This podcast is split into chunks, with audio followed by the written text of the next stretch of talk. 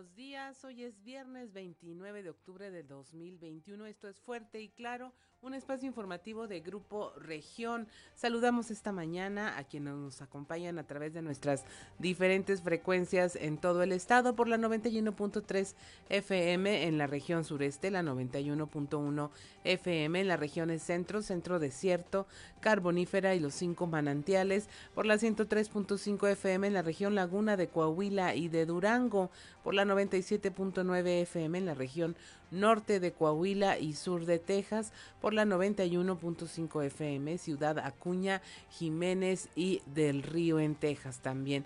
Un saludo también a quienes nos siguen a través de las redes sociales por la página de Facebook Región Capital Coahuila. Mi nombre es Claudia Olinda Morán y estos son los titulares de hoy. Insuficientes las dosis de la vacunación contra el COVID-19 en el último día de aplicación. Esto ocurrió en el bloque poblacional de 18 a 29 años. La Secretaría del Bienestar tomó la decisión de habilitar únicamente un punto de inmunización, lo que ocasionó problemas entre los jóvenes que abarrotaron la ciudad universitaria en el campus Arteaga. Docentes se cuelan a la vacunación de segunda dosis. El coordinador de vacunación anticovid de la Secretaría del Bienestar en Coahuila, Carlos González, informó, aunque no precisó la cantidad, que varios maestros se, se colaron en la vacunación de esta segunda dosis durante la jornada de 18 a 29 años y lograron aplicarse el biológico. En un esfuerzo binacional, el gobernador Miguel Riquelme dio el banderazo de arranque del programa Trabajemos Juntos, donde 1.100 menores de entre 12 y 17 años de edad recibieron la primera dosis de vacuna anti-COVID-19, esto en las instalaciones del puente internacional número 2 de esta ciudad con Eagle Pass, Texas. Se incendia guardería con más de 80 niños, no hubo lesionados. La mañana de este jueves hubo una gran movilización por parte de los cuerpos de emergencia luego de que se reportó un incendio en el interior de una guardería del sur de Saltillo. De ahí fueron evacuados 84 menores de edad y 13 adultos. Gracias a esta acción de los cuerpos de bomberos y protección civil no se registraron lesionados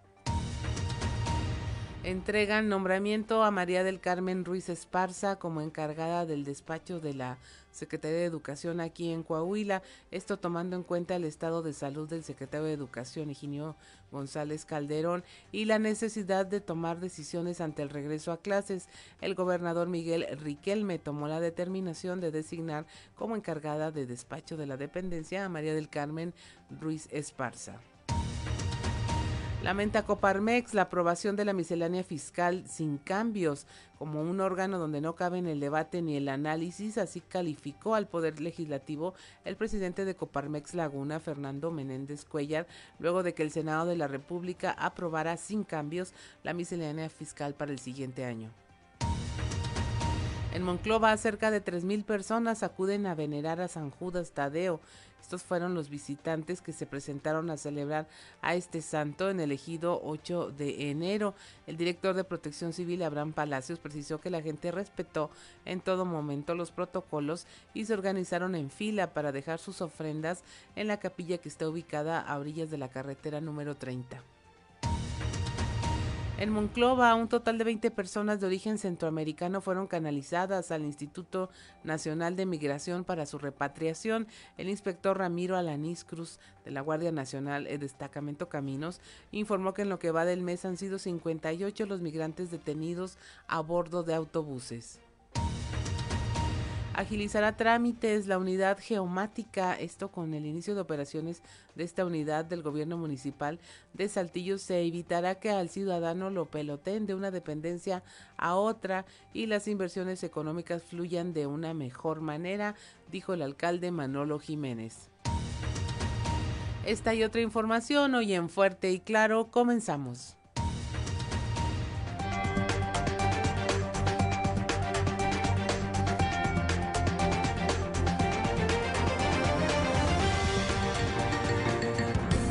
Esto es Fuerte y Claro. Transmitiendo para todo Coahuila. Fuerte y Claro. Las noticias como son. Con Claudio Linda Morán y Juan de León.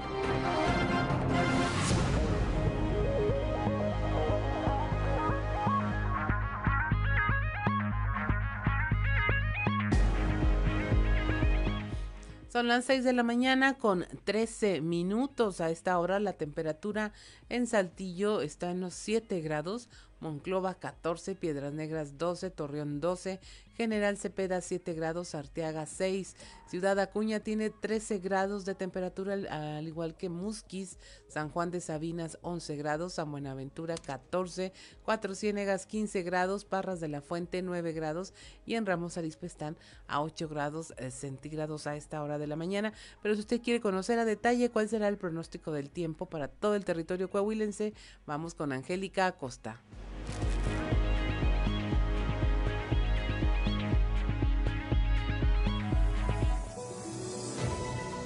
El pronóstico del tiempo con Angélica Acosta.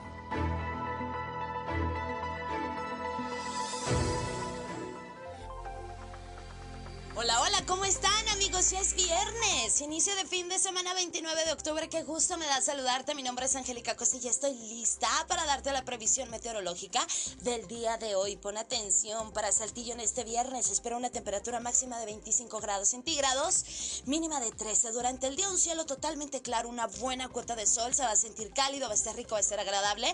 Y por la noche un cielo totalmente claro, 0%. Nula la posibilidad de precipitación ahí para Saltillo excelente. Nos vamos Monclova. Perfecto, 30 grados como máxima para Monclova, mínima de 14. Durante el día, un cielo soleado, un cielo claro. Eh, se va a sentir cálido, por supuesto. Por la noche, un cielo totalmente claro. Nula, de igual manera, 0% la posibilidad de precipitación ahí para Monclova. Vámonos hasta Torreón, Coahuila. ¿Cómo están? Torreón, Coahuila, 32 grados como máxima para este viernes. Mínima de 16 durante el día, un cielo claro, mucho solecito, por supuesto, cálido. Y por la noche un cielo claro.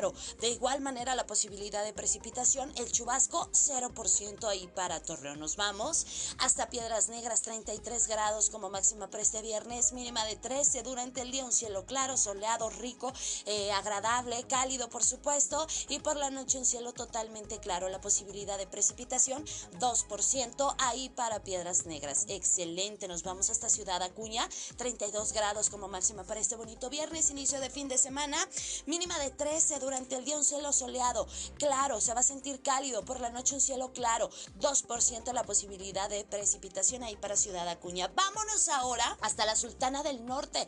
Todos nuestros amigos que tienen vuelta para Monterrey pongan atención, 34 grados como máxima se espera para este viernes, mínima de 14 durante el día un cielo claro, soleado, se va a sentir muy cálido y por la noche un cielo claro. La posibilidad de precipitación de igual manera para Monterrey, 0%. Amigos, ahí está están los detalles del clima, continúan las temperaturas cálidas, se van las lluvias definitivamente y bueno, pues ahí está, que pases un maravilloso y excelente inicio de fin de semana. Cuídate mucho y recuerda a donde vayas, el uso de cubrebocas sigue siendo obligatorio. Buenos días. El pronóstico del tiempo con Angélica Acosta.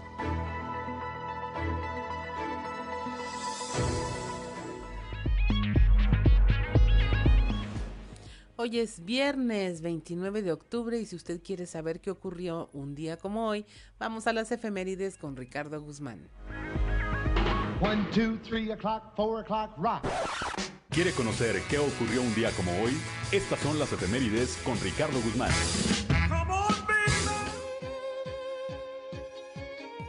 Un día como hoy, pero de 1846, Monclova fue ocupada por el ejército americano en donde permanecieron hasta el 25 de noviembre del mismo año.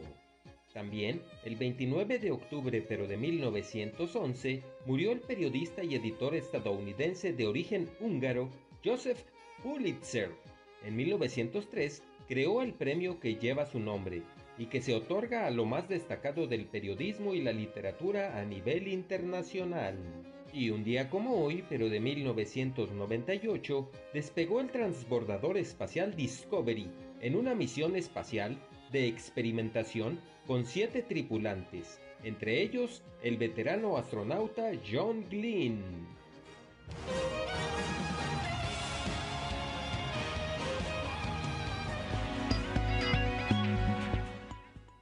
Son las 6 de la mañana con 18 minutos ya el día de hoy celebran su santo quienes lleven por nombre Feliciano, Narciso, Teodoro y Eusebia.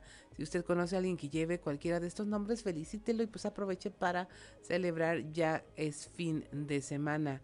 Es momento de irnos a los deportes con Noé Santoyo. Resumen Estadio con Noé Santoyo.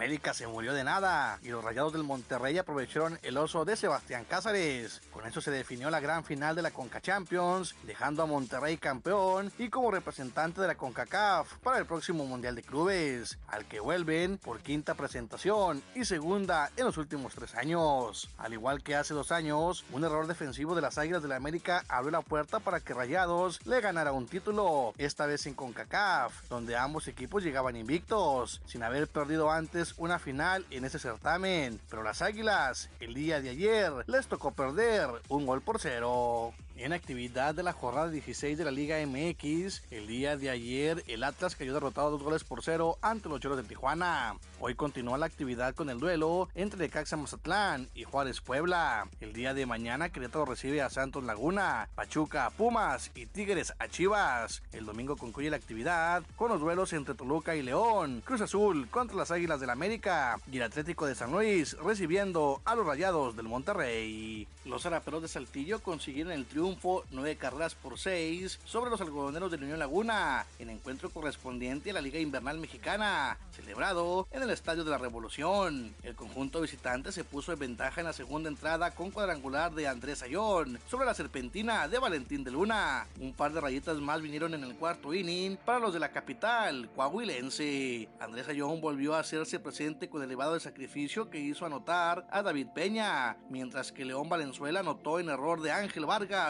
en su tiro a tercera base. El día de mañana el equipo algodonero visitará a los aceleros de Monclova y el próximo domingo regresará a casa para recibir a los sultanes de Monterrey a partir de las 17 horas. Empatada la serie mundial a un triunfo por bando, el día de hoy los Astros de Houston se meten a la casa de los Bravos de Atlanta, donde Luis García y Ian Anderson se enfrentarán en la loma de los disparos.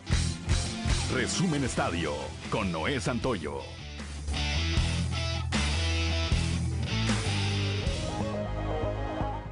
6 de la mañana con 20 minutos, estamos en Fuerte y Claro, regresamos.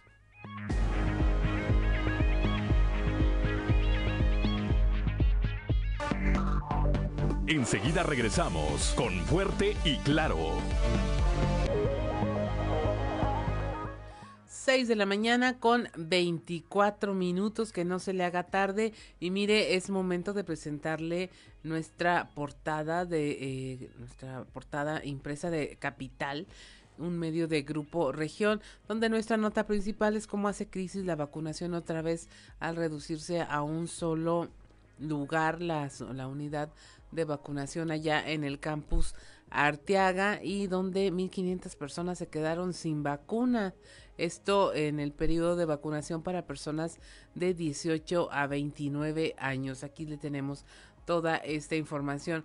Le hablamos también de cómo se apoya a los emprendedores aquí en Saltillo con la unidad geomática. El alcalde Manolo Jiménez dice que con esto va a ser eh, un aliado para quienes quieren emprender e invertir aquí en Saltillo. También le tenemos este incendio en en una de las guarderías que están aquí al sur de Saltillo, donde tuvieron que rescatar a 80 niños y afortunadamente no hubo ningún eh, lesionado. Le tenemos también el nombramiento de eh, como encargada del, despacho de la Secretaría de Educación a María del Carmen Ruiz Esparza por parte del gobernador Miguel Riquelme y también eh, tenemos la historia de cómo le permitió San Judas ser mamá a una mujer luego de ocho años de intentarlo. Esto en relación con la celebración de San Judas Tadeo, que es una tradición aquí en Saltillo y en la región.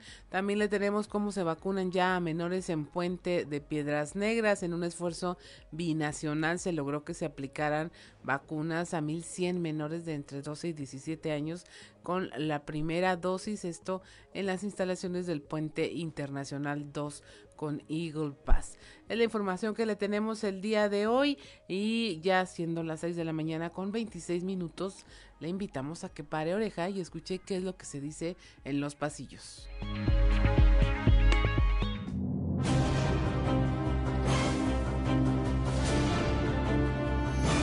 Y en el cartón de hoy, emisario, que nos muestra el presidente de México, Andrés Manuel López Obrador, hablando con Gabriel García Hernández, quien está vestido como el Quijote, listo para la batalla. Y AMLO le dice, ya estuvo de que arranca y no arranca. Te vas a hacer cargo de mi proyecto. A lo que Gabriel García Hernández responde, el de agua saludable para la laguna. Y AMLO le responde, no, de mi proyecto electoral. Personalmente, el gobernador Miguel Riquelme encabezó ayer una reunión de trabajo con Paul del Rincón, director del CBP de Eagle Pass, en la que se abordaron temas de seguridad, migración, salud y comercio. Todo esto previo a la reapertura de la frontera el próximo mes de noviembre y en un asunto al que el mandatario estatal le está poniendo especial atención. Finalmente, en manos de Mari Carmen Ruiz Esparza, recayó, al menos por ahora, la responsabilidad de llevar los asuntos de la Secretaría de Educación y ayer, muy temprano, recibió el nombramiento respectivo de parte del propio gobernador Riquelme.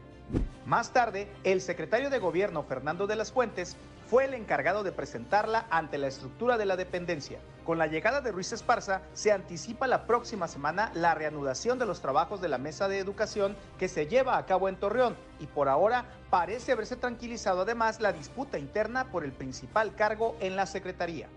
Para no perder la costumbre, al que se le complicó de nueva cuenta el proceso de vacunación contra el COVID fue al delegado Reyes Flores Hurtado que de nuevo, a cuenta de un día para otro, canceló puntos de vacunación y el único que dejó, ubicado en Ciudad Universitaria de Arteaga, se volvió un caos que dejó como saldo al menos 1.500 muchachos sin vacunación y la intervención de los cuerpos de seguridad para evitar que las protestas pasaran a mayores. Todo parece indicar que el proyecto del morenista Alberto Hurtado de buscar en el mediano plazo un cargo de elección popular va en serio. Ayer, en el marco de una reunión con militancia de su partido, se dejó querer y fotografiar con parte de la estructura de ese instituto político en la capital del estado.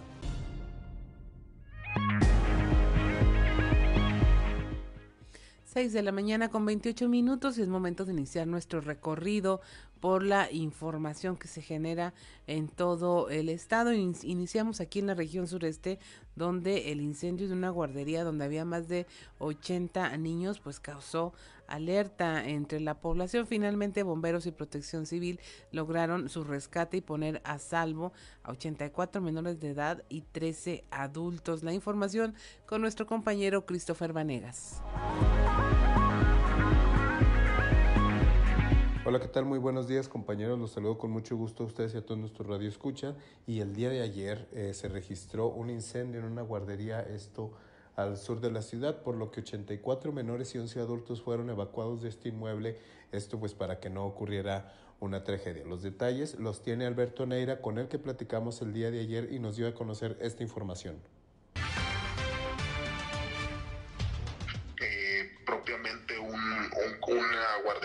Preescolar, de la cual se encuentra ubicada al sur de la ciudad. Pasó directamente el reporte a personal de la estación sur de bomberos, quienes rápidamente llegaron al lugar, evaluaron la situación y procedieron al, control de un incendio en la parte de la planta baja de, este índice. Se presume que eh, la causa del incendio pudo ser una veladora la cual estaba encendida con motivo del altar de muertos que colocaron en el, en el preescolar. Eh, afortunadamente no se registraron personas lesionadas, ni, ni menores ni, ni docentes. Posterior a que se ya se controló el incendio, se procedió a llevar a cabo el conteo de los menores y de los docentes que estaban en el lugar. En este caso fue un total de 84 menores y 13 adultos. Y una vez concluidas ya las labores de, control por parte de, las labores eh, preventivas y operativas por parte de elementos de protección civil, se procedió a la suspensión del establecimiento. Con la información con la que contamos al momento, que tengan un excelente día.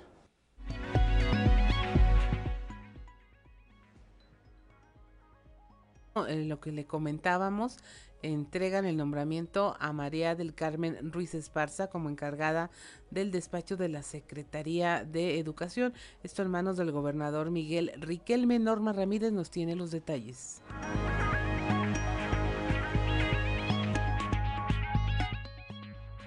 Buenos días. Esta es la información desde Piedras Negras. Tomando en cuenta el estado de salud del secretario de Educación en Coahuila y la necesidad de tomar las decisiones ante el regreso a clases, el gobernador del estado, Miguel Ángel Riquelme Solís, tomó la determinación de designar como encargada del despacho de la dependencia a María del Carmen Ruiz Esparza. El mandatario estatal declaró que la Secretaría requiere de la firma de varios convenios en esa época, por lo que vio la urgencia de tener una encargada del despacho para dar fluidez a las necesidades apremiantes del sector. Así lo dio a conocer en su visita a esta frontera y estos son los detalles. Eh, sigue eh, delicado de salud y, y la Secretaría requiere de la firma de muchos convenios eh, precisamente en este, en, este, en este periodo, en esta época. Entonces, eh, sí eh, era necesario pues, que alguien fuera encargada del despacho, encargado del despacho. Por eso tomé la decisión de, hacerlo. Estamos en plena reactivación del, del ciclo escolar presencial y, y, en eso pues vienen muchas actividades en las cuales pues la verdad todos esperábamos que Higinio se recuperara muy rápidamente Así lo vimos en las, en, las últimas reuniones, este, cuando manifestó que había salido positivo, la verdad es que lo vimos bien, estaba tranquilo. Bueno, se ha complicado su estado de, de salud, esperemos que se recupere pronto y esperemos que regrese a la, a la Secretaría. Para Fuerte y Claro, Norma Ramírez. Continuando con la información, allá en la región Laguna, el poder legislativo, el presidente, el presidente de Coparmex Laguna, Fernando Menéndez Cuellar, lamentó que el poder legislativo pues haya tenido que aprobar la miscelánea fiscal sin cambio alguno. El reporte con nuestro compañero Víctor Barrón. Buenos días a quienes nos sintonizan y también a quienes siguen la información de Fuerte y Claro en la red en temas de la región Laguna como un órgano donde no cabe en el debate ni el análisis, así calificó al Poder Legislativo el presidente de Coparmex en esta región, Fernando Menéndez Cuellar, luego que el Senado de la República aprobara sin cambios la miscelánea fiscal 2022, opinión que va en sintonía con la postura que el organismo patronal difundió a nivel nacional. Vamos a escuchar entonces parte de lo que nos platicó pues se había pedido al, a la Cámara de Diputados que escuchara a la sociedad, lo cual no se hizo. Pues lo que se esperaba es que la Cámara de, Senadores pues hiciera la tarea en el sentido de revisar y de pues adecuar las algunas de las propuestas para no afectar a, a la sociedad civil, a la ciudadanía, ¿no? Y esto pues no sucedió eh, prácticamente se hizo un mayoriteo y bueno, pues, lo que va a suceder es que van a venir amparos y entonces va le, va a tocar al Poder Judicial determinar sobre las afectaciones a la ciudadanía.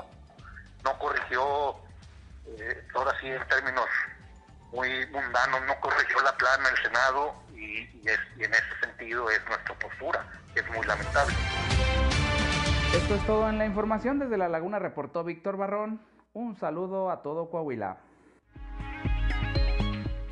6 de la mañana con 35 minutos en la región centro.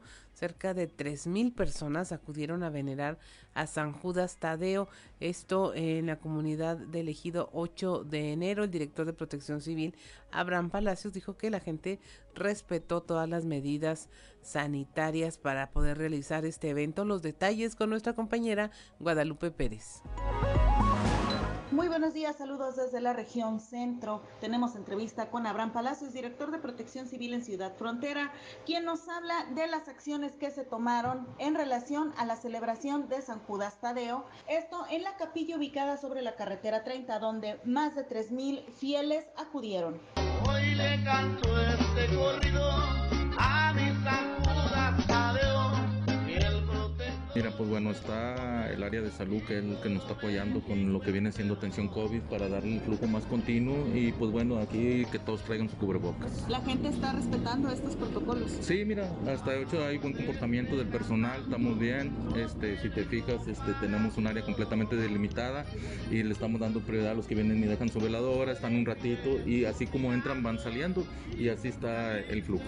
Mira, yo creo que le vamos a tocar arriba de 3.000, entre 3.000 y 5.000 este, visitantes, este, son los que eh, más o menos tenemos estipulados que estén el día de hoy. ¿Es en promedio cada año? Sí, más o menos estamos entre 3 y 5 mil personas. Eh, en este sentido, con la pandemia, ¿se ha visto si es un poco menos? Sí, sí, bajó. Bajó. Saludos desde la región centro para Grupo Región Informa, Guadalupe Pérez. Pero aquí en mi corazón solo llevo a San Judita. 6 de la mañana con 37 minutos. Allá en la región carbonífera piden que se investiga responsables por incendio en un incendio que se registró en el basurero municipal. La alcaldesa Luisa Alejandra Santos Cadena informó que, bueno, ya hay una denuncia ante la Procuraduría del Medio Ambiente. Nuestro compañero Moisés Santiago nos tiene la información. Muy buenos días a todos nuestro amable auditorio que nos escucha en todo Coahuila. En la información que tenemos para el día de hoy, piden se investigue a responsables por incendio de basurero municipal de Musquis. La alcaldesa de Musquis, Luisa Alejandra Santos Cadena, informó que tras haberse registrado un incendio en el basurero municipal, se interpuso una denuncia ante la Procuraduría del Medio Ambiente y el Ministerio Público. Esto es lo que nos comenta al respecto. Hoy me comuniqué con la Secretaría del Medio Ambiente, con el secretario de Gobierno a nivel Estado para tomar la decisión de poner, de primeramente interponer una denuncia ante el, ante el Procurador del Medio Ambiente, lo cual ya hice, y otra ante el Ministerio Público para que investiguen y, y vean quiénes fueron los responsables ya que nosotros en reiteradas ocasiones, y ahorita el secretario les puede informar, hemos estado en pláticas con los pepenadores para pedirles que no deben de estar ahí ni con familias ni viviendo en ese lugar. Ahí tenemos también maquinaria que limpia y tenemos un guardia que se hace cargo de, del basurero municipal. Entonces, pues eh, estas acciones van encaminadas, ¿verdad?, a que esto no suceda. Esta es la información que tenemos para todos ustedes desde la región carbonífera para Grupo Región Informa, su amigo y servidor Moisés Santiago. Que tengan un excelente fin de semana. 6 de la mañana con 39 minutos y rápidamente nos vamos a nuestro último enlace eh, de la región sureste. Eh, apoyan comerciantes con la vigilancia en Saltillo, esto a través de los socios de la Canaco y cámaras de vigilancia. Reporte con Raúl Rocha. ¿Qué compañeros? Buenos días. Esta es la información para el día de hoy. Muchos de los socios de la Canaco Saltillo tienen conectadas sus cámaras de vigilancia al C4 con la finalidad de contribuir a la seguridad de la ciudad, dijo su presidente Eduardo Dávila. Sin especificar el número de comercios que contribuyen a esta causa, dijo que son cada vez más los que buscan apoyar con la seguridad en la ciudad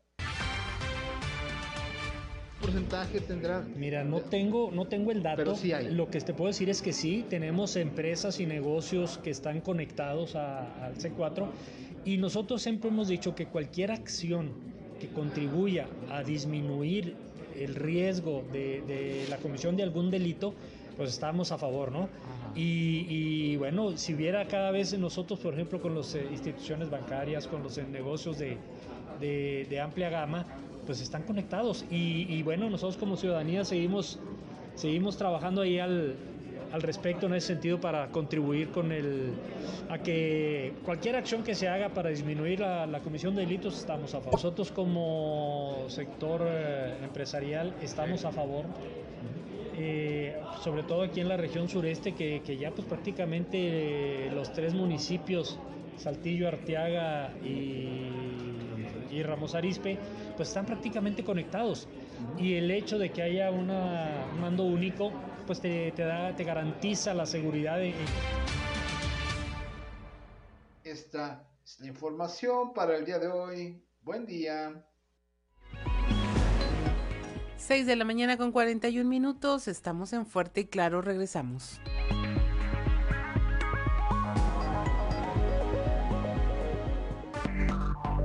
Enseguida regresamos con Fuerte y Claro.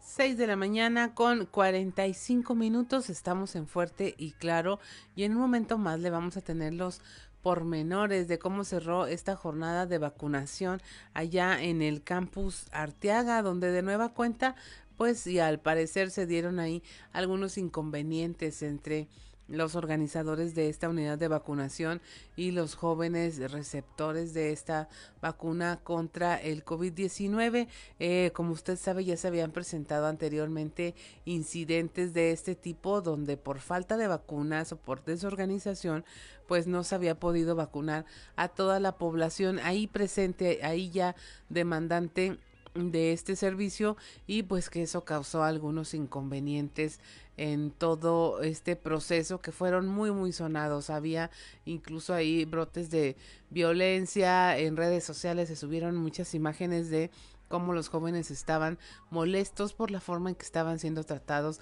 Se acuerda de aquella parte de que en lo oscurito se iba a seguir vacunando por parte de el delegado eh, del gobierno federal en Coahuila, Reyes Flores, quien le decía a los jóvenes que no, que no, que no dijeran, nada más no dijeran nada y que ahí vamos a, a seguir vacunando mientras los demás ya se habían retirado, hubo también la intervención de fuerza pública y pues en este módulo el día de ayer también eh, ocurrió algo parecido. La Secretaría de Bienestar, después de haber tenido varias unidades de vacunación en toda la ciudad, decide que solamente funcione una y ahí es donde viene el problema. Ahí el coordinador del módulo, Salvador Herrera, comentó que se dispusieron de siete mil biológicos, pero eh, pues sí admitió que quedó, quedaba la posibilidad de que algunos se quedaran sin vacuna.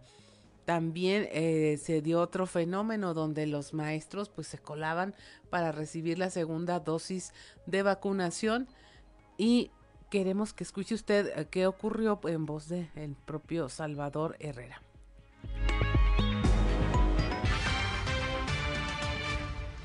Eh, que tengan paciencia, fueron personas que pues no se vacunaron en sus grupos, en sus etapas de edad.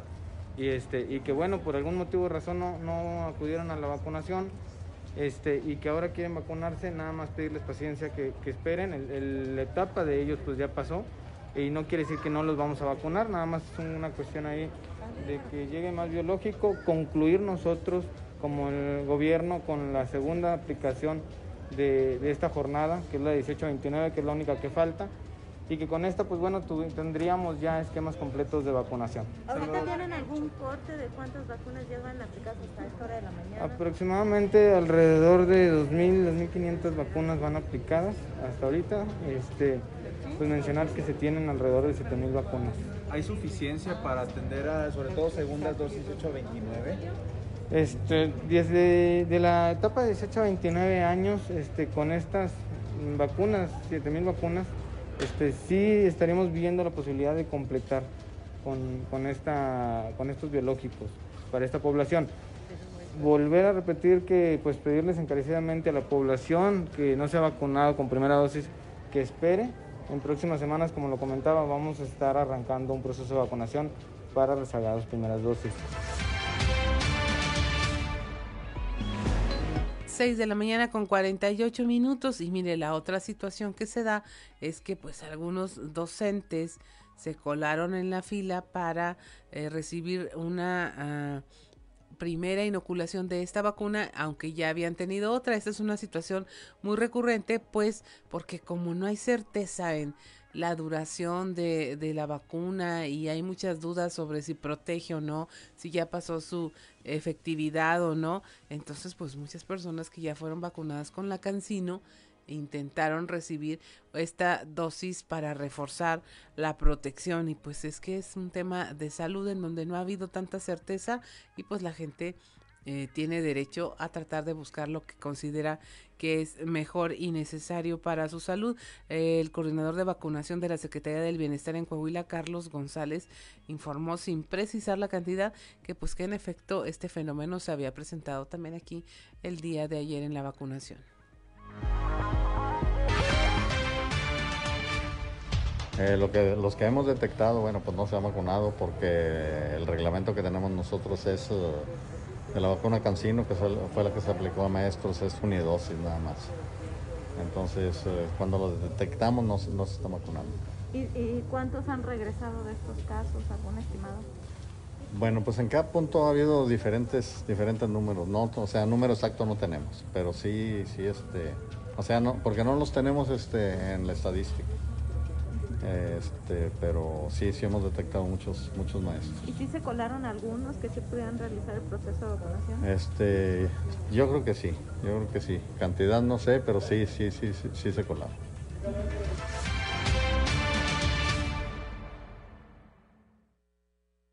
Y trazos con Antonio Zamora. 6 de la mañana con 50 minutos y ya está con nosotros don Antonio Zamora desde allá, desde la región centro. Don Antonio, ¿cómo anda de humor? ¿Trizas o trazos el día de hoy? Vamos a hacer retrasos. Muy bien. Anda usted muy propositivo últimamente. Pues es que es viernes. Muy bien. Viernes, fin de semana, pues bueno, vamos a portarnos bien. Fíjate que el gobierno de Coahuila, Claudia, enfrenta numerosos retos en materia de seguridad y de justicia pero, ¿cuáles son los indicadores clave? ¿En dónde están los focos rojos del sistema de justicia penal?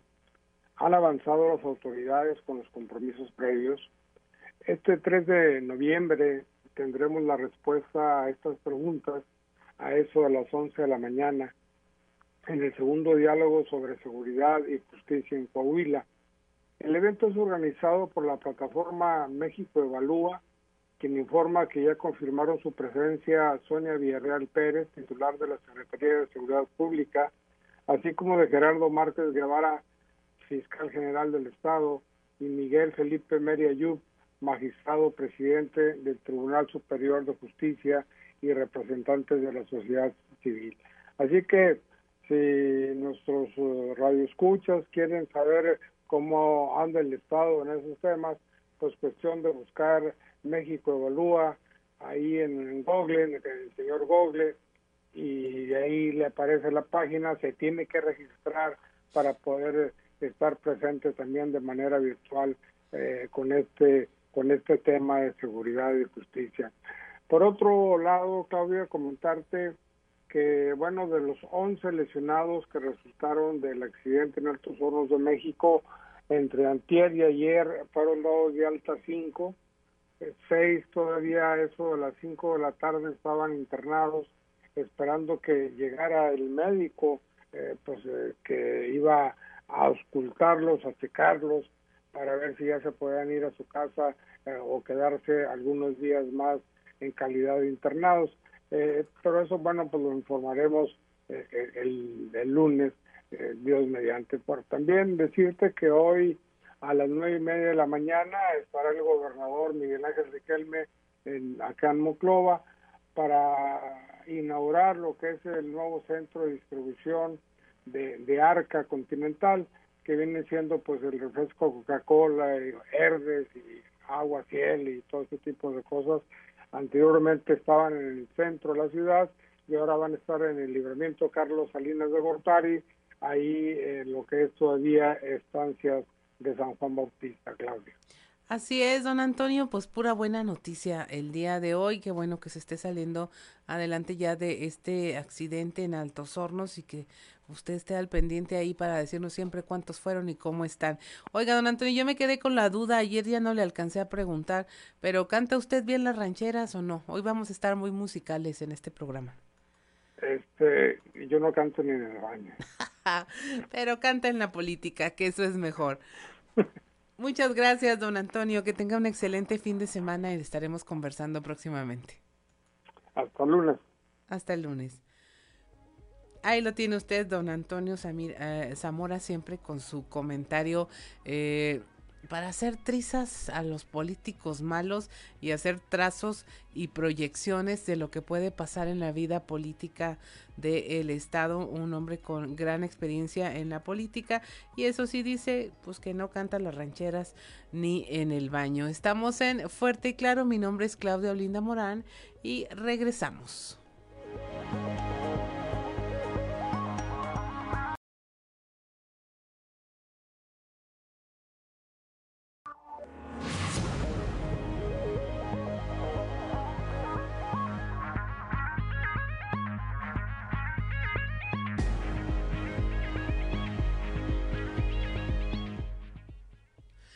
6 de la mañana con 59 minutos, la temperatura en Saltillo 7 grados, en Monclova 14, Piedras Negras 12, Torreón 12, General Cepeda 7 grados, Arteaga 6, Ciudad Acuña 13 grados, al igual que en Musquis, en San Juan de Sabinas 11 grados centígrados, San Buenaventura 14, Cuatro Ciénegas 15 grados, Parras de la Fuente 9 grados y Ramos Arispe 8 grados a esta hora de la mañana. Vamos a seguir con la información. Un total de 20 personas de origen centroamericano fueron canalizadas al Instituto Nacional de Migración para su repatriación. El inspector Ramiro Alanís Cruz de Guardia Nacional Destacamento Caminos informó que en lo que va del mes han sido 58 los migrantes detenidos a bordo de autobuses.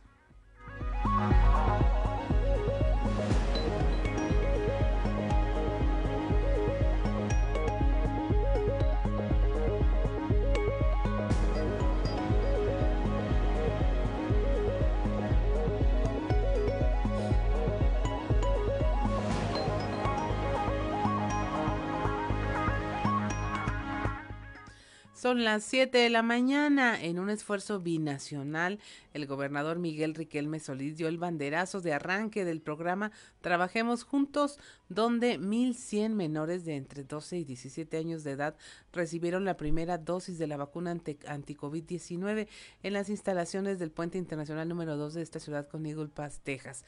Por gestiones del gobierno del estado, el municipio de Piedras Negras y el Consejo de la Industria Maquiladora de Exportación suman ya 2.300 384 los adolescentes vacunados en esta frontera. El gobernador dijo que le daba mucho gusto venir a testiguar que estos jóvenes y adolescentes reciban la vacuna. Para el gobierno del estado ha sido prioritario, primero que no se detuviera ninguna industria, que no hubiera desocupación. Cada región ha hecho lo propio de acuerdo a su fortaleza, como en el caso de la región norte, donde predomina la exportación. En las inmediaciones del puente internacional 2 de Piedras Negras y Gulpa, Texas, el mandatario estatal destacó que este sector poblacional es muy importante y que se espera extenderlo al resto de las regiones de Coahuila. Informó que a la fecha más de un millón trescientos ochenta mil habitantes de las cinco regiones de Coahuila han sido vacunados ya con el esquema completo y esta jornada se suma al programa que en, en, conjunto con el gobierno federal se está realizando para cubrir ya al total de la población. La apertura de la frontera es importante para nosotros, dice el gobernador, y se busca cubrir a la totalidad de los sectores para seguir abonando a la apertura comercial. Son las 7 de la mañana con dos minutos y con cautela, con calma, despacio, pero seguro avanza en silencio aquí instalándose, porque es viernes básicamente nuestro compañero Osiris García y su lira la guitarra. Aquí estoy, aquí estoy al pie del cañón, pues no estoy fuera de cuadro, déjame meter el cuadro. Ahí está ese cuadro que quedó muy lejano. Buenos días para toda la banda que está escuchando desde su aparato reproductor, el radio, el día de hoy. Hoy. Es viernes, yo sé que tienen un viernes musical el día de hoy, no se estaba escuchando eso. Ya cuando, ya cuando tocas esta canción a las 7 de la mañana, sabes que el viernes ya valió jefatura de policía. Entonces aquí va.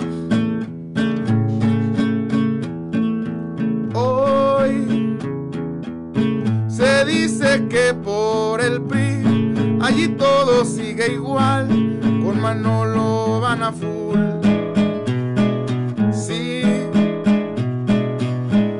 Es cierto que se amarró, pero sabe que en Torreón él nomás no puede entrar. Ya a un acuerdo se llegó, pero para la elección falta mucho caminar. No, no iría solo por el PRI, también va a ocupar al PAN una mezcla con azul.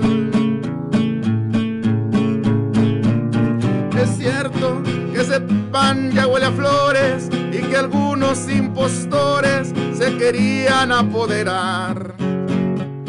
Los niños que se creen operadores al final valieron moder, paredes no pudo entrar. Quisieran que no hicieran mucha falta, pero en Morena la banda ya se empieza a organizar. No, no les extrañe que el PRI va en alianza con el PAN, aunque sientan repelús, repelús palabra culta del día de hoy. De veras que todo sigue igual. Los cueros de un tal Paredes son más chafas que la fayuca china. No gana ni una sociedad de alumnos y con Memo Anaya se tendrá que negociar. Jericó Chema y Robán Alberto no se van a dar por muertos y la liga bien que la van a estirar. Y así como los cuadros cuelgan en las paredes como tú los colocaste, también le cuelga esta elección porque al final se les van a cruzar los cables, ya lo verán. Quisiera que no hicieran mucha falta, pero en Morena la banda ya se empieza a organizar. No, no les extrañe que el PRI en alianza con el PAN, aunque sientan repelús. Bravo, bravo, es un éxito, es un éxito. Gracias, gracias, este, San Jamé, digo, San Juan de la Vaquería. Gracias a Jamé, gracias a toda la banda que nos escucha en Garambullo. Ya será tiempo de Garambullos. No sé qué son garambullos. No, ni yo tampoco, pero suena como que es una planta, una flor algo así, ¿no? Como los cabuches y esas cosas. Sí, como que me suena. Nunca, sé, nunca he sabido que es un garambullo. Oye, mira el pedazo de gel que traigo yo aquí. ¿Qué te pasó, Cides García? No, No, se puede que- uno permitir perder el charming tan temprano los viernes. No, ya, hombre, eso es ya bañé, para mira, después me de bañé, mediodía. ya, ¿qué más quieren? Me bañé a las 6 de la mañana, me levanté a las 5 a hacer la canción. Ya, ya, ya, Claudia, ya lo que de resta del día me la voy a, ir- me la voy a llevar en neutral, ya nomás para abajo, de bajadito. Definitivamente, Osiris, el tema político sigue, está empezando, es más, ¿no? Sí, de mucha, como que bastante flojerita, o sea, como que las cosas están demasiado planchadas, pero esto que, que relato yo en la canción, en el, en el final que van a necesitar a gente a, la- a negociar con el PAN, por el número de votos que hay diferencia, este, no solamente en la elección pasada, sino en la elección federal pasada, que es muy corta, es menos de 100 mil votos. En la elección pasada de 140 mil votos, si no me equivoco. Eh, con respecto al PRI, pues obviamente el que sea el candidato a gobernador, que obviamente parece que, so- que va a ser el ingeniero Manolo, No sé este, por qué va a necesitar mucho, mucha ayuda. no sé por qué siempre que hablas de eso yo tengo la voz de doña Carmelita Salinas diciendo aquí, vende caro tu amor, Sí. aventurera. Mira, ese, ese intentaron por muchas maneras meterle mano ahí al, a la elección del PAN, no pudieron, el PAN finalmente cierra filas porque sabe que van a ser ultra turbo necesarios en la siguiente elección. Eh, no por lo que representa el PAN, porque honestamente las cosas se han hecho tan mal dentro del- de Acción Nacional que, que, pues, que se cayeron hasta la tercera fuerza política. Pero sí son 160 mil votos los que le sacaron en la última elección, a pesar de todo eso, que no es como matemática simple, como que se suman unos con otros, pero que votito por votito este, van a ser muy necesarios la próxima elección. Y todo esto que hablo acerca de los protagonistas, que en ese momento van a ser también eh, el ingeniero Jesús María Ramón, que va a ser eh, alcalde de Saltillo, y también Román Alberto Cepeda, que va a ser alcalde de Torreón, evidentemente van a tener este, que, que decir, sí, ok, vamos todos en, en- en esta alianza, o espérame, pues yo de qué manera, este, de qué manera voy a participar, ¿verdad? Ujú. ¿Cómo voy? Y yo qué gano, dijo una prima. Y al final de cuentas, eh, pues, se va a tener que se va a tener que negociar, sea quien sea el candidato, que todo parece que va a ser Manolo, pero bueno, del plato a la boca se cae la sopa. Sí, pues bueno, ya de allá de la región centro se manejaba la manolista totalmente. Sí, sí, mira. Eh, hay gentes de otros partidos también estaban diciendo eso, pero, pero falta tiempo, ¿eh? O sea, aunque todas las, las filas se han cerrado y desde hace tiempo se está escuchando esto como un rumor a voces, yo, yo siento que el menos confiado en todo eso debería ser el PRI, el por, por primer, eh, en primer plano, y en segundo plano el mismo ingeniero Manolo Salinas, digo, eh, Manolo, Manolo Jiménez Salinas. Eh, esta no se gana hasta que se gana. Y si no, no se gana, pues antes de que seas incluso candidato, ¿verdad? Primero hay que ser y luego ya cuando eres, pues hay que negociar con todas las fuerzas políticas para sacar la mayor ventaja. Pero, porque tenemos que decirlo, o sea, Morena se organiza este de mal a pésimo y le va bien en la elección, ¿eh? O sea, y, y vaya, con la llegada de, de Diego del Bosque no se ve tampoco muy esperanzador el asunto, pero andan haciendo su chamba, andan, andan yendo a, a las regiones, andan visitando, andan tratando de llegar a acuerdos. Votito que ganen, votito que, que, que, que es un peligro para la continuidad del PRI, que nunca ha perdido desde que se fundó el PRI en Coahuila. Ujú. Nunca ha perdido una elección acá. Es posible que para esa elección todavía les alcance esa fuerza política, quién sabe para la siguiente. Pero es posible nada más, ¿eh? porque pues ciento, 140 mil votos ahí de diferencia, en realidad, este, parecen muchos, pero para una elección a gobernador no son tantos, Así es. no son tantos. Conste que le estoy diciendo. Ya, ya avisó Osiris García, ya avisó. Ahí ya el trabajo ya depende de Mm. cada quien. Sí, sí. O sea, no- nosotros nada más estamos aquí para, para platicar más o menos las, eh, las perspectivas que tenemos acerca de, de esto, ¿verdad? Quienes se encargan de hacer la política son, son ellos. Nosotros ahí nomás de repente les pl- platicamos, lo- hacemos la crónica de lo que vemos o también proyectamos a futuro, ¿verdad? Y en algún momento les movemos la agenda también para que no sientan que tienen todo tan planchado. En este tema, la polarización ah, aparentemente nunca es buena. No mata el alma y le envenena, como dijo el chavo. Sí, y, y le da alas a los partidos que luego se conforman con ser poquitos pero decisivos. Se vuelve decisivo eh, una minoría que no haces bien su trabajo porque por algo siguen siendo mino- minoría Sí. y minorías que viven de presupuestos que luego la gente, los ciudadanos no nos damos cuenta y a veces hasta por no dejar le damos un botillo ahí de a ver este que está haciendo su Este esfuerzo pobrecito. y no, no es cierto. No, no, no. Son, este, la mayoría de esas son agrupaciones que solamente viven precisamente de eso, de las prebendas que otorga la ley a los partidos políticos. Eh, muchas de esas veces ni siquiera se bajan los recursos y apoyos para los candidatos, se quedan en los liderazgos.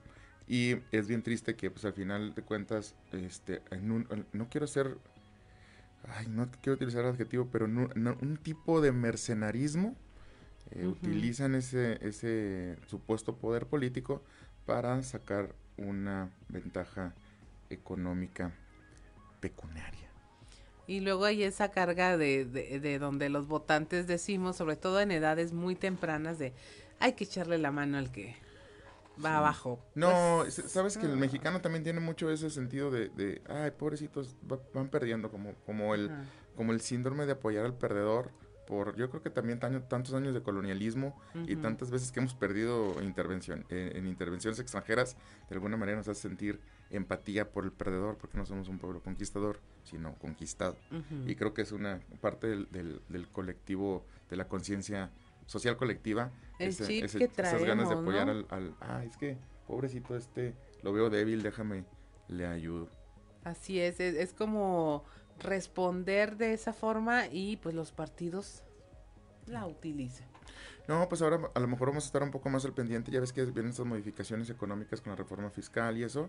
Tal vez haya un poco más de conciencia social en lo político y mm, las ofertas, que sean realmente las ofertas. Mira, esta, eh, cuando digo re- repelús, la palabra repelús significa que te causa un poquito de asco o, o- o tienes un poco de resistencia o te causa escosor alguna cosa y debería hacerlo esa alianza supuesta ficta que yo porque yo estoy diciendo que se tiene que dar Ujú. en la siguiente elección entre el PRI y el PAN eh, dos ideologías completamente distintas, eh, bases fundamentales eh, a través de las cuales surgen los partidos que son no nada más distintas, sino antagonistas.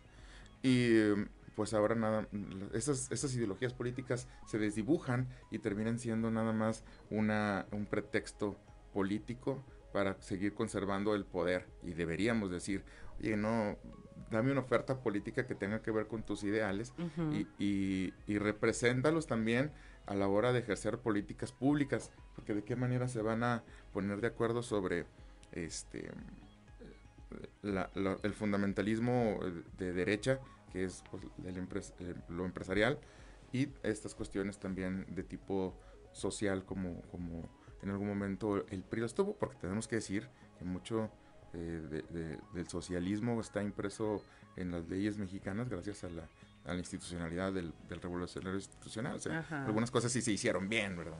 Así es. Ahora, esa fórmula les funcionó en el resto del país. Alguna vez hablamos aquí con Jerico Sí. Abramo de esta suerte de mestizaje de los partidos donde había cruzaban líneas Por- por chata interestatales, ajá, y eran aliados PAN, PRI, PRD. Y en el otro eran PRI, PAN contra PRD Morena, Sí. no sé qué. Y ahora el verde con el Sí. PAN. Y, y dices tú, no hay claridad en... Si no hay claridad en esas alianzas o coaliciones, menos en el rumbo que van a tomar a la hora de lo que nosotros como ciudadanos necesitamos, que es claridad, que es certeza de por quién estás votando, porque te eh, garantizan una cierta conducta en cuanto a la política pública que tú No, necesitas. Exactamente, y porque no hay no ideología. la hay. No hay ideología. Ahí de qué depende del humor de quien esté gobernando. Como en este momento eh, el, el presidente de la República es un ejemplo clarísimo. Sí. Porque a pesar de que el movimiento emana de un, un movimiento de izquierda, de un movimiento que tiene que ver con la, con, con la izquierda, pues no sé, histórica en el país, el presidente tiene muchísimas actitudes de derecha. O sea, el apoyo al, al- al clero, ha utilizado este, la Biblia, la cita en, en- en- en la conferencia mañanera. Eso sin, vaya, es más de derecha que, que, que- que- iba a decir algo este, muy radical, pero es muy de derecha, o sea, no, eh, que, el- que el Juncker posiblemente.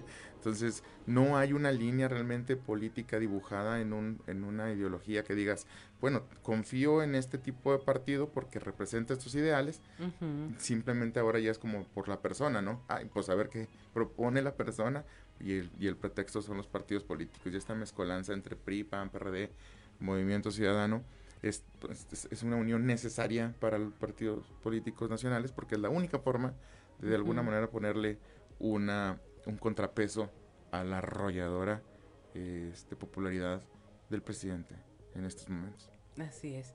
Mucho que hacer y mucho que decir en el tema político y sobre todo mucho en qué educarnos. De repente estaría bueno como ciudadanos meternos a, a los llamados y muy famosamente laureados documentos básicos de los partidos, nada más Mm. para ver. Ay, con que- dificultades lees las instrucciones del champú. La gente, la neta, la raza no lee nada. O sea, estamos en pañales en eso, no hay conciencia política, no. Y la gente que está tomando las decisiones en el país lo sabe. Raza, usted que está escuchando detrás de los, de los micrófonos lo que dice Claudelina es súper importante. Eh, de perdido decir una acercadita para, para saber quiénes son los candidatos en la próxima elección, qué, ideal- qué ideales tienen, qué supuestamente qué ideales deberá representar su partido, pero ahorita ya se, desbu- se desdibujaron todas esas líneas, entonces Sí. pues sí es importante ver dónde estamos parados, quiénes son, qué tipo de intereses representan, porque luego ahí andan votando por gente que al final de cuentas no representa sus propios ideales, es decir, el, el del votante. Es decir, ¿cómo que este compa está autorizando, no sé, Una, rifa en la, de, de la de playa en Sinaloa ahora. eh, Vamos a rifar una playa. Eh, por Dios. la sea, locura? Sí, nomás hay que leer en la constitución un poquito para saber que ese tipo de cosas son no nada más irrisorias, son hasta ofensivas. Así es. Contrarias a la ley, no manches. Sí, sí nos hace falta mucha educación. Y créanos, nadie se lo va a dar gratis esa educación. Porque un pueblo informado sí sabe qué hacer, sabe tomar decisiones, sabe descartar posibilidades, pero en segundos, decir esto va a funcionar, esto jamás. Así es. Y a mucho eh, del mundo de la política eso no, no le conviene. No, no, al contrario. Miren, este, nos tienen así porque Por eso los profes no ganan más, ¿eh? por eso no hay más intervencionismo ahí con los profes para sus salarios y sueldos, eh, por eso por eso el sindicato es- débil realmente, es una representación sindicalista de, de- de débil a, a inexistente, porque eh, si tienes a la gente ignorante a través de los profes, pues nunca vas a tener a un electorado pensante que te pueda cuestionar en qué estás invirtiendo, cómo lo estás invirtiendo, de qué manera estás ejerciendo las políticas públicas. Y nada de eso, simplemente, pues como bien dices, no hay un tamiz, no hay descarte de opciones y, ah, pues así son las cosas. Como antes decía la gente, pues siempre voto por el PRI porque siempre gana. Pues ya no es ese mundo, ¿verdad? Oh, esa de, pues al cabo todos roban. Sí, que acabo todo. ro- Les toca a Sí, otros robar. Honrado, honrado, No. honrado. No, bueno, al menos el, eh, eh, un partido, ese roba pero reparte, espérate compa, no funciona. Ajá. O sea, es de locos que, que estemos pensando como, como mexicanos. No, sí como- robé, pero poquito. Sí robé pero poquito, como la Jim, ¿verdad? Ese Ajá. vato. O, o el otro que decía, pues honrado, honrado, honrado, no soy. Lo que se dice honrado, pues ni para qué. Pues ya aquí tiene nuestros comentarios. A veces eh, usted dirá, pues, ¿qué traen este par de locos Sí, aquí? No, lo que intentamos es mover eh, conciencia, que sea autocrítico, que es- que ese es el mayor peligro para un eh, gobierno que no funciona. Que la gente se vuelva crítica y que busque la mejor manera de decidir. Así que hágalo usted. Le doy las gracias a Osiris García por haber estado con nosotros y a usted pues deseándole que lo escuche prontamente para que le entre ese grillito cantor en la cabeza y que le haga sentir curiosidad y enojarse. Eso es lo que nos hace falta. Son las 7.20 de la mañana, estamos en Fuerte y Claro, regresamos.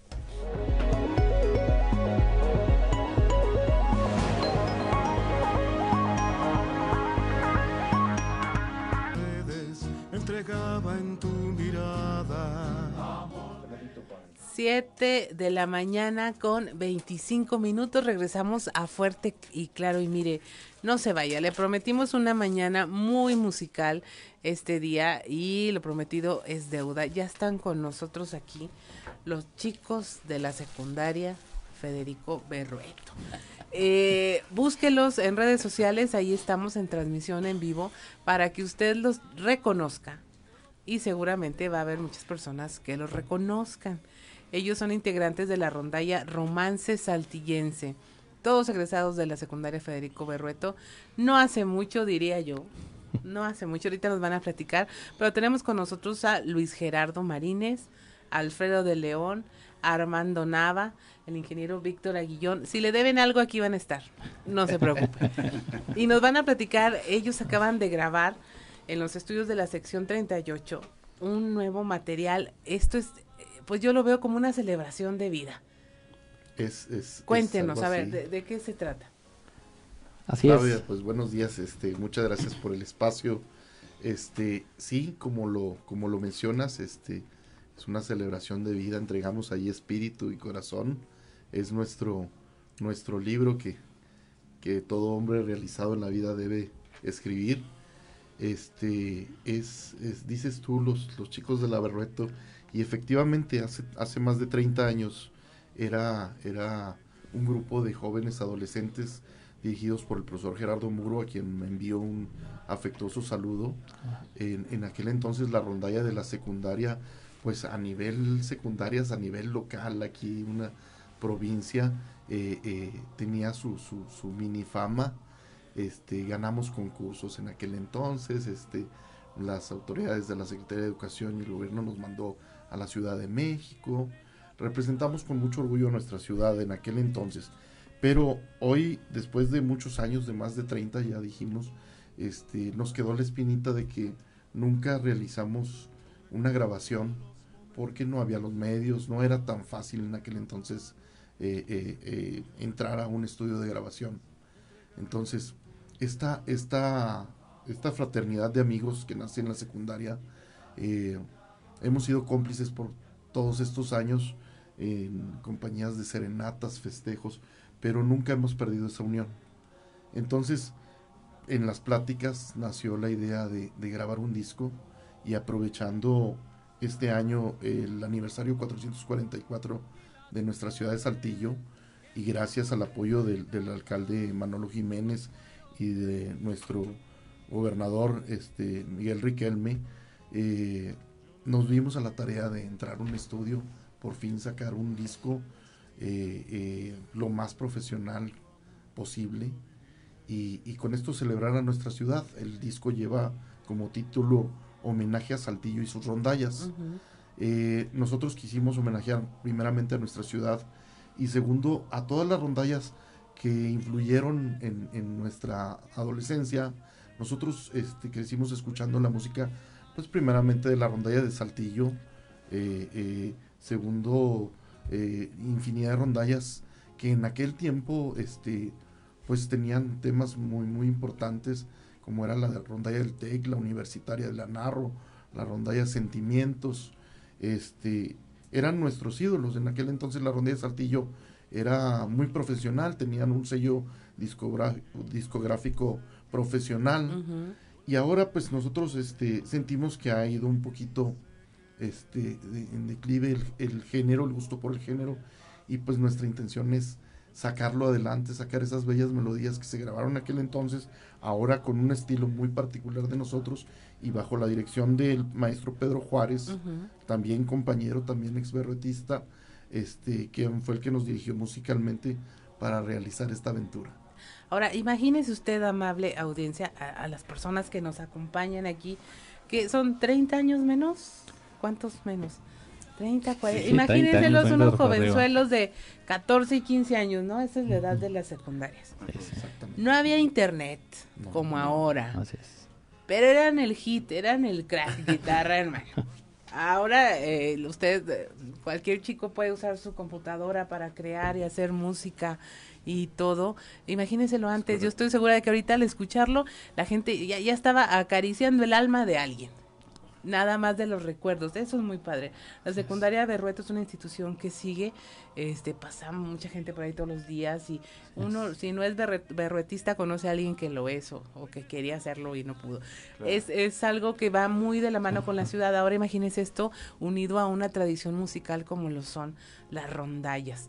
¿Qué canciones escogieron para este eh, concentrado de recuerdos? Pues, eh, bueno, fueron 14 canciones. Perdón, fueron 14 canciones que escogimos. ¿Cuáles ganaron así la la, la Ahorita apuesta? la que lleva así el top es la de Siempre te amé. ¿Sí, verdad? Ah. Sí, Este, lo- los temas este, fueron consensados entre el grupo. Eh, realmente son temas que nosotros eh, eh, interpretamos en, en la secundaria, como te decía, tomados de varias, de varias rondallas, eh, principalmente la rondalla de Saltillo y las demás que te comentaba. Y de ahí nos dimos a la tarea de escoger 14 temas. Hubiésemos hecho, escogido muchos más, pero pues también la, la sesión, como te digo, había compañeros que no habían tomado una guitarra desde aquel entonces. Entonces, nuestra labor fue desde mes de marzo de este año empezar a ensayar. Sí. Y a finales de mayo ya entramos al estudio.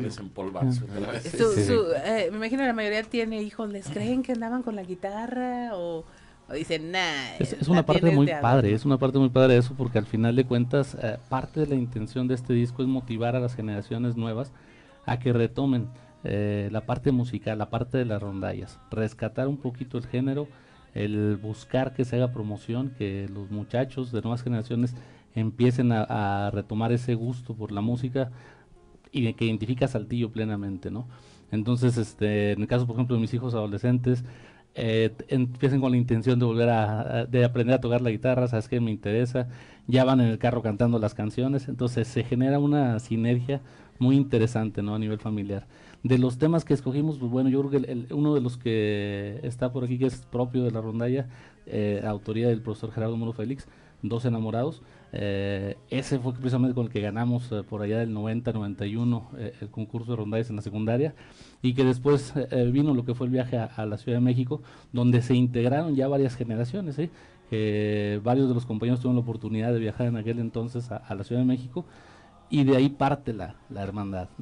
Eh, hace un año nos volvimos a, a- hace un par de años, un par de años que nos reunimos a, hacer un homenaje al profesor Gerardo Moro Félix en la, en la normal y ahí es donde retomamos de nuevo un poquito el grupo, ya ahora sí con la tecnología, ya ahora con WhatsApp, eh, algunos eh, conociéndonos a, a, lo mejor en esta fase, no, no, porque Ujú. son varias generaciones. Porque no coincidieron todos en la No, misma no, generación. no, no. Ajá. Nosotros salimos en el 89, que fuimos Ujú. la primera generación.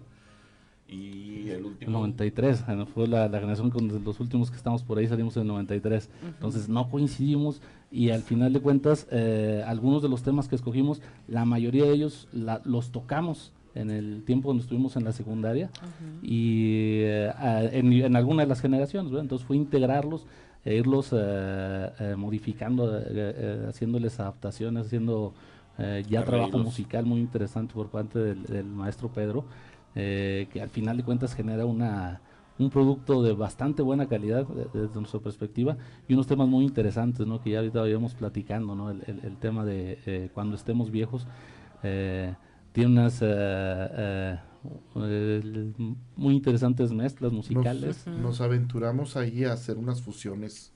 Como te comento, el maestro Pedro, él eh, de profesión, él es, él, él es este concertista de piano, egresado de la, de la Superior de Música de aquí de la universidad. Eh, entonces, él musicalmente está muy preparado desde que éramos niños. Nosotros veíamos en él este pues ya un fenómeno musical. Él era el que nos, nos abanderaba con los, los solistas cantando y ganábamos concursos este, con su voz. Entonces, ahora él este, nos ayuda, opinamos, hay varios, eh, interviene también este Gustavo Vadillo, que también fue compañero de la Berrueto, y él este, es guitarrista, él vive en Cancún, eh, no sé si recuerden por ahí de los noventas, un grupo de rock KGB, Ah, él era el guitarrista, este, pues también es un músico muy profesional y también interviene en este disco. Te comento, esas fusiones, eh, tomamos eh, una canción que es este Cuando estemos viejos, que grabara la rondalla del amor de Saltillo hace, pues yo creo que ya más de 20 años. Eh, la tomamos, pero ese tema originalmente es un tango argentino. Entonces nos dimos a la tarea de, de- de, um, ubicar a un maestro bandoneonista en la ciudad de Buenos Aires, Argentina, el cual este, convivió con el maestro Pedro en una gira del maestro Pedro por allá por Argentina, y él nos hizo favor de grabar el bandoneón argentino clásico, un instrumento muy nostálgico que nos ayudó a imprimir en esa canción pues ese ese ese este estilo argentino pues ahora con una rondalla Sí. como te comento una fusión y pues creemos que salió algo muy bonito. Por otro lado está la canción de Let It Be Déjenme Ser que es original de los de los Beatles. Este esa la grabó también hace ya también algunos años la rondalla de Saltillo. Nosotros retomamos este ese tema y ahí también hicimos algo de fusión con algo de los arreglos originales que hicieron los los Beatles que hizo en, en aquel en- en- entonces este Lennon McCartney este con la guitarra de Gustavo Vadillo la guitarra eléctrica. Entonces de repente escuchas mezcla ahí, padre. escuchas una guitarra eléctrica con rondalla pues no no no no no no Pudiera ser que no, pero sí. pero ahí está ahí está en el disco nos agradó a nosotros y hemos recibido muy buenos comentarios de estas de estas fusiones musicales ¿Dónde los podemos escuchar? ¿Dónde los pueden encontrar? Quien quiera remembranzas, quien quiera sentarse a hacer un viaje En todas el las tiempo. plataformas digitales ahorita se encuentran en Spotify, Apple Music, YouTube, en todas, en todas nos encuentran. Muy bien. ¿Y las buscan cómo? Rondalla Romance Saltillense está en nuestra página de Facebook Instagram TikTok este con ese nombre nosotros teníamos que, que dejar de ser solamente el grupo de, de la Berrueto y ahí Teníamos que este tener un nombre. ahí ahí intervino intervino nuestro alcalde Manolo Jiménez a quien envió también un saludo y el agradecimiento ya que él nos invita en, en el aniversario de la ciudad a tocar las tradicionales mañanitas en el en el ojo de agua en, el mirador con mucho orgullo este por ser saltillenses todos fuimos a interpretar las mañanitas y ahí este el alcalde tuvo a bien este el gesto de, bautizarnos con el nombre de, de Rondalla Romance Saltillense. Este un nombre que estamos usando comercialmente para para estar en plataformas para estar este eh, eh, subiendo nuestro disco a todos a todo este tipo de, de, de plataformas digitales. El disco también lo pueden conseguir en físico, que ya no se usa tanto, pero todavía ha- habemos personas que, que pues quere- queremos tenerlo en físico ahí en Sí, casa. la ¿verdad? magia La- de la las magia de carátulas, de, tenerlo. abrirlo, Entonces, de ver qué más Además de la información que trae, ¿verdad? Sí, en- En- en las- nos están echando la mano en la Casa de la Cultura, ahí este, pueden encontrar nuestro disco quien, quien quiera obtenerlo, ahí pueden a- a- a- a- acercarse. Ahora, se, se graduaron de la secundaria Berrueto y luego, ¿qué pasó? Ingeniero, por ejemplo. Pero la- ahí tomamos Pero- varios caminos. Hay muchos compañeros que han mostrado el interés de participar en el proyecto, pero la situación ya profesional los lleva hacia estar viviendo en otras ciudades eh, y se hace difícil la participación como tal. ¿no? Tra- hay gente que, se- que está trabajando en, en diferentes ciudades del estado o en el extranjero, ¿no? Entonces, eh, hay muchas profesiones, una, es una unión muy interesante. Habemos gente que estamos en la industria, eh, gentes que traen ya negocios particulares, que hacemos consultorías, que trabajamos este, en gobierno, este, muchos abogados hay en el equipo, de, de- en el grupo. Entonces, eh, e- esencialmente es una diversidad completa de, de todas las profesiones en el, en el grupo. Hay dentistas, médicos, entonces eh, se, ha- se hace muy interesante la mezcla. Gente de decente y, y también hay diputados y, magistrados. y ¿eh? Un saludo. y, y ¿pero siguieron cantando Lo, lo en la pues, regadera. lo interesante es que salimos de la secundaria, en el caso mío, fuimos la primera generación. Salimos, pues ya entramos a prepa, de ahí ya nos, nos este, fuimos cada quien para diferentes preparatorias y luego pues en carrera. Pero eh, realmente se creó una hermandad, al menos a mí en mi caso las, las generaciones, las dos generaciones que me tocó conocer abajo de mí, nos seguimos juntando y éramos un grupo muy fuerte, muy consolidado, que seguimos viéndonos a pesar de ya tener nuevos amigos, nuevas amistades en, en- en prepa y carrera. Y aunque cada vez nos retirábamos más, mientras más pasaba el tiempo, cada vez nos retirábamos más de la salida de secundaria, este, no dejamos de juntarnos. Y eso nos fue, pues bueno, más bien eso nos ayudó a que el grupo nunca eh, se perdiera, pues. Y con la, como lo comentaba hace rato mi compañero, Víctor, este, en el homenaje que hicimos al profesor Muro, eh, conocimos nuevas, yo conocí generaciones que no me había Ujú. tocado conocer y, y la verdad es que nos hemos integrado todos muy bien. Así es. Y, y, pues estamos el día de hoy así, Así es. muy, muy unidos, ahora con nuestro disco pues más. ¿verdad? Yo creo que el hecho de que todos pertenecimos en su momento a la rondalla del Averrueto nos hace tener experiencias en común. A pesar de que, por ejemplo, que yo ya no alcancé aquí a Alfredo en la rondalla del Averrueto, pues platiques, ah, cuando fuimos a dar presentación o nosotros decimos a manera siempre de juego, porque la verdad es fue una fue una generación muy talentosa, la- donde estaba Alfredo, donde estaba el maestro Pedro Juárez. Pero cuando ellos salen fue cuando nosotros ganamos el, el concurso.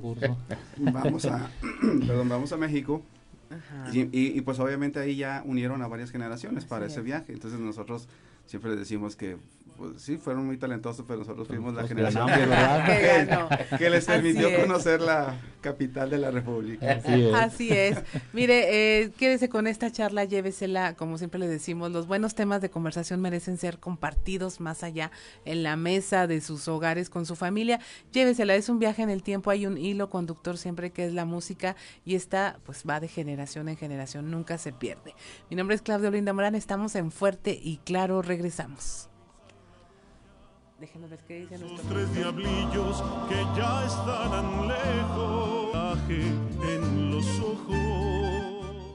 7 de la mañana con 46 minutos y mire, no quisimos despedirlos sin que lo hicieran apropiadamente con usted los chicos de la secundaria Berrueto, integrantes de la rondalla Romance Saltillense. Aparte, eh, van a dejar un regalo para toda nuestra audiencia para que se quede con una de las producciones que... eh, tienen es para presentar el día de hoy.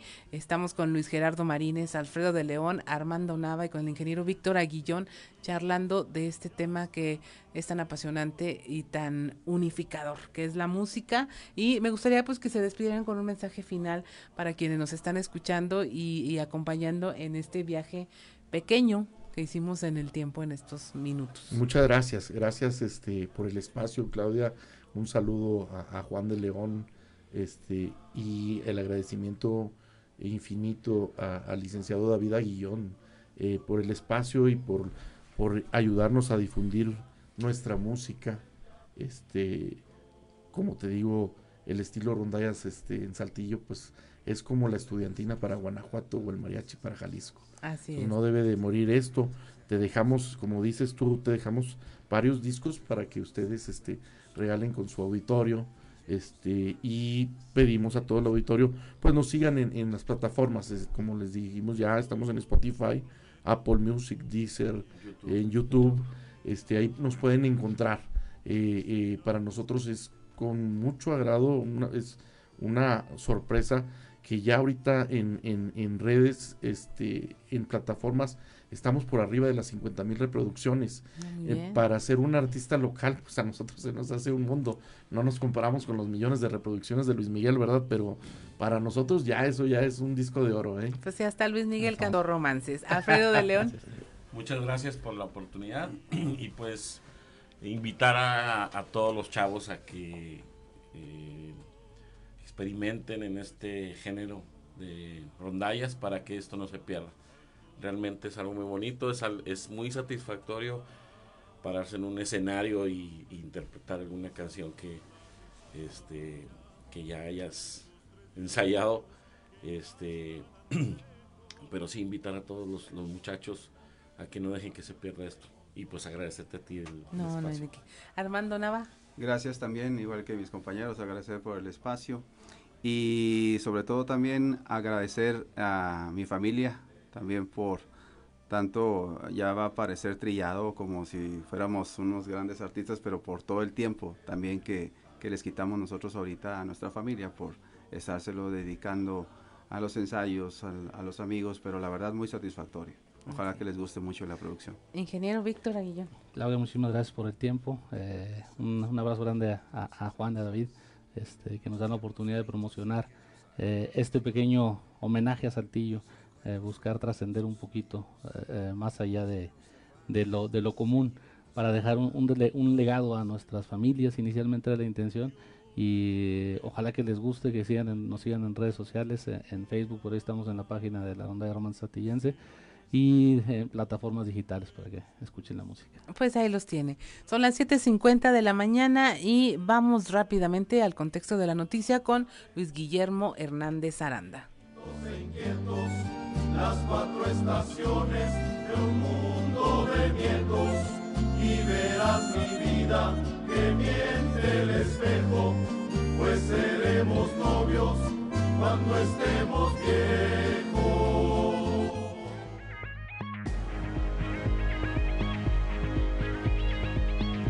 Contexto de la noticia con Luis Guillermo Hernández Aranda.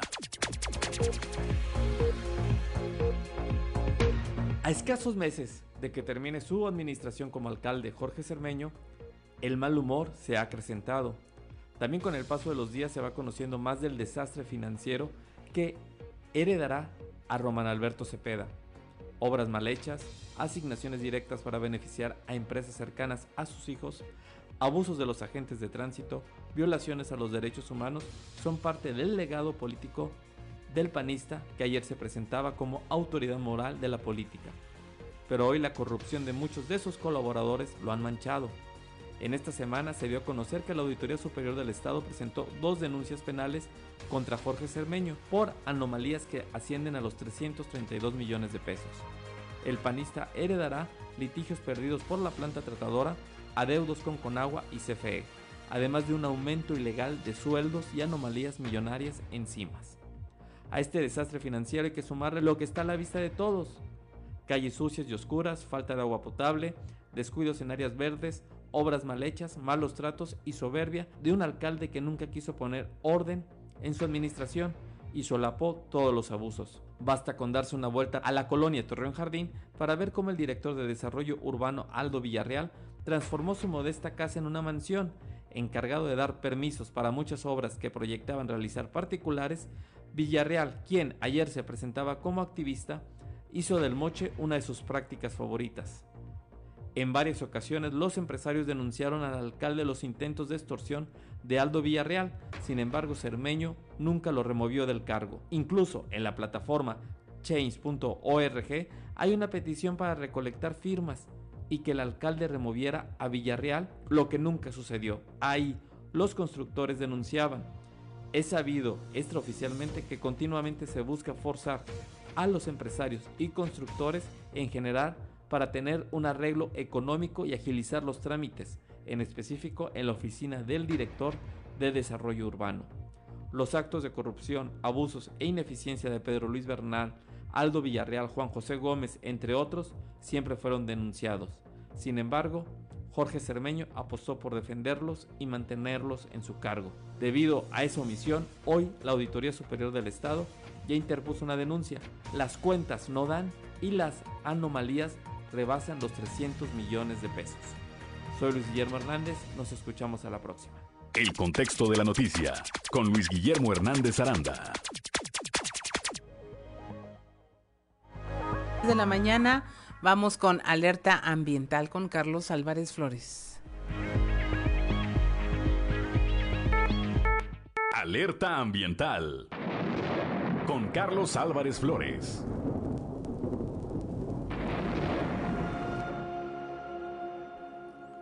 Muy buenos días. Continuando con el tema de los residuos eléctricos y electrónicos. Decíamos la semana pasada que México genera, sin lugar a dudas, cuando menos 1.2 millones de toneladas al año. Y en realidad, a nivel global, el que recicla y aprovecha más estos residuos es Europa con un 20%, pero en México, como siempre, ¿verdad? Atrasados, nosotros no estamos más allá del 10% de lo que generamos. De manera que es una oportunidad, ¿sí? Es un gran reto que tiene México para que los estados, las entidades federativas, que, es las que son las que tienen esta obligación, ¿verdad? De hacer lo que se llama el plan de manejo. El plan de manejo es precisamente la estrategia que se debe seguir para darle un manejo adecuado, adecuado a estos residuos. ¿Qué es lo primero que debe hacer un gobierno estatal? Bueno, pues tiene que hacer un, un inventario, ¿verdad? Para que pueda conocer el volumen que se genera en el Estado. Pero también debe proponer este plan de manejo. ¿Qué significa el plan de manejo? Bueno, pues hay que proponer y hay que llevar a cabo una estrategia que incluya los centros de acopio permanentes, no las campañas estas que vemos. Digo, está bien que haya campañas importantes. De que el domingo del día 20 de noviembre vamos a recoger en el jardín fulano de tal, dice el municipio, ¿verdad? Vamos a recibirles todos los residuos electrónicos. No, debemos tener una red muy establecida, muy bien preparada, con equipos, con tecnología, y siguiendo las reglas del manejo de estos residuos peligrosos. Ese es el tema. El tema es que aquí hay sustancias peligrosas que tienen que ser manejadas con mucho cuidado y el desensamble y la separación de todos los componentes de estos residuos se tienen que hacer con equipos, no con las manos y con martillos. Y, me explico. Hasta aquí lo vamos a dejar para continuar con el tema de los residuos eléctricos y electrónicos la próxima semana. Muy buenos días. Alerta ambiental con Carlos Álvarez Flores.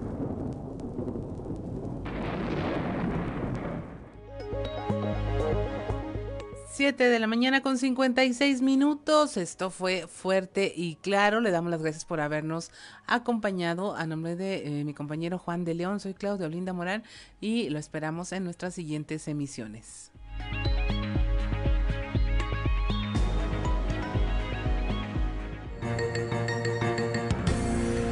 Escuchaste Fuerte y Claro. Las noticias como son. Transmitiendo para todo Coahuila. Fuerte y claro. Con Juan de León. De lunes a viernes a partir de las 6 de la mañana. Al aire, región radio 91.3.